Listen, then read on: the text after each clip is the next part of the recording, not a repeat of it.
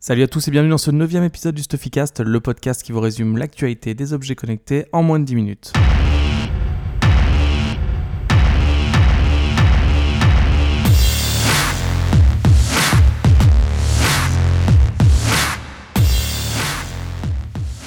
L'actualité cette semaine a été marquée par Apple qui a tenu sa keynote de rentrée, qui a présenté euh, pour commencer des nouveaux modèles d'Apple Watch, des nouvelles finitions, donc euh, en aluminium or et en or rose, ainsi que de toute nouvelle gamme de bracelets pour euh, les bracelets sport avec des couleurs un peu plus pastel, mais également un partenariat avec Hermès, donc une Apple Watch Hermès édition en gros, qui coûte quand même 1100 dollars et 1250 dollars pour la version Hermès avec un bracelet double tour qui avait fait euh, le succès de la marque de luxe. Apple en a également profité pour présenter quelques applications pour le nouveau Watch OS 2 qui va sortir euh, au courant du mois de septembre. Et on a pu voir par exemple Facebook Messenger ou l'application GoPro qui permet directement de voir son flux vidéo de la caméra sur la montre. Mais l'annonce qu'on attendait depuis plus longtemps euh, lors de cette keynote, c'est la nouvelle Apple TV, donc l'Apple TV 2015, euh, qui vient prendre la place de l'Apple TV 3.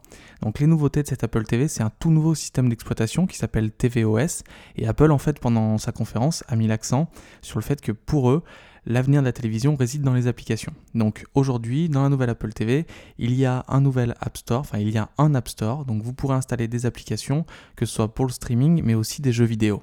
Donc Apple a fait des partenariats avec des sociétés comme HBO, Showtime ou encore Netflix ou Hulu pour le streaming et en fait ça va profiter d'une nouvelle fonctionnalité qui est la recherche universelle.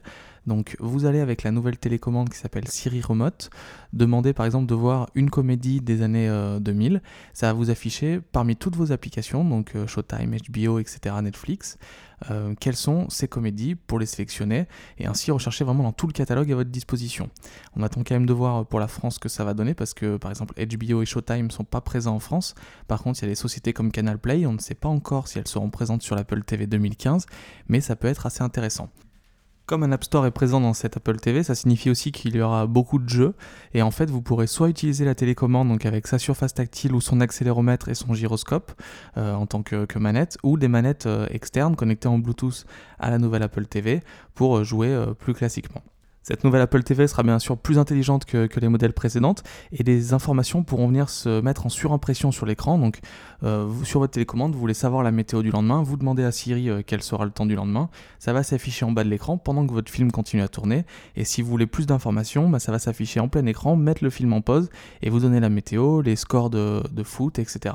Apple a présenté l'application euh, de la Ligue nationale de, de baseball par exemple qui était assez impressionnante. Il y a toutes les stats en temps réel sur les matchs et vous pouvez voir plusieurs matchs en même temps sur votre écran.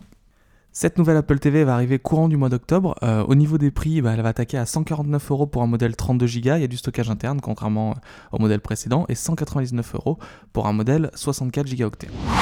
Les concurrents tentent bien sûr pas se laisser faire, et on a découvert un document d'Amazon sur le site de la FCC euh, pour une nouvelle Fire TV, qui est le concurrent direct de l'Apple TV. bon, elle fait tout comme l'Apple TV, il y, a des, jeux, il y a la recherche universelle vocale avec le même style de télécommande. Euh, la, principale nouveauté serait la présence d'un port micro SD pour augmenter la capacité de stockage.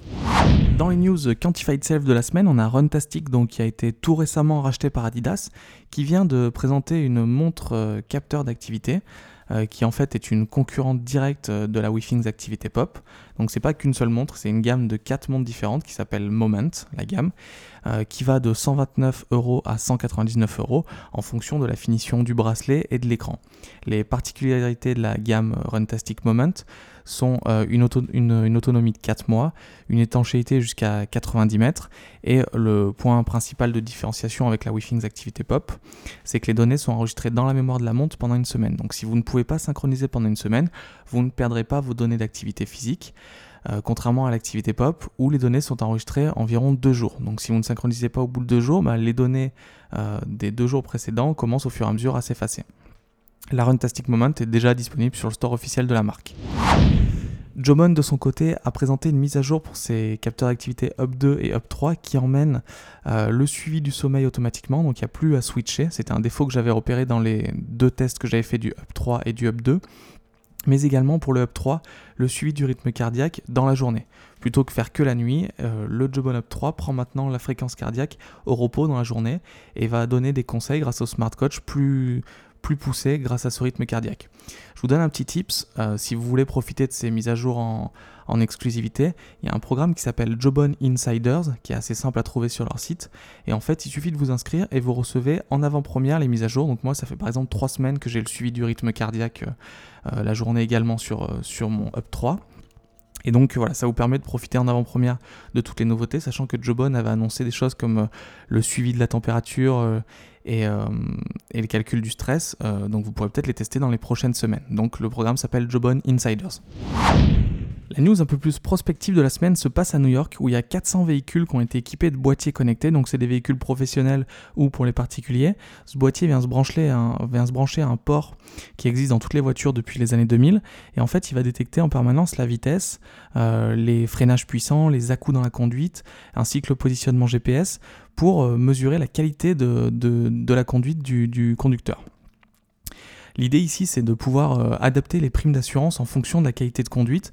Donc, parce que plus on met d'un coup, plus on accélère euh, comme un bourrin, plus euh, il y a un impact sur l'écologie. Et en fait, c'est de faire payer plus ou moins de primes d'assurance aux conducteurs. Donc, c'est un test qui est grandeur nature. Ça s'appelle le Drive Smart.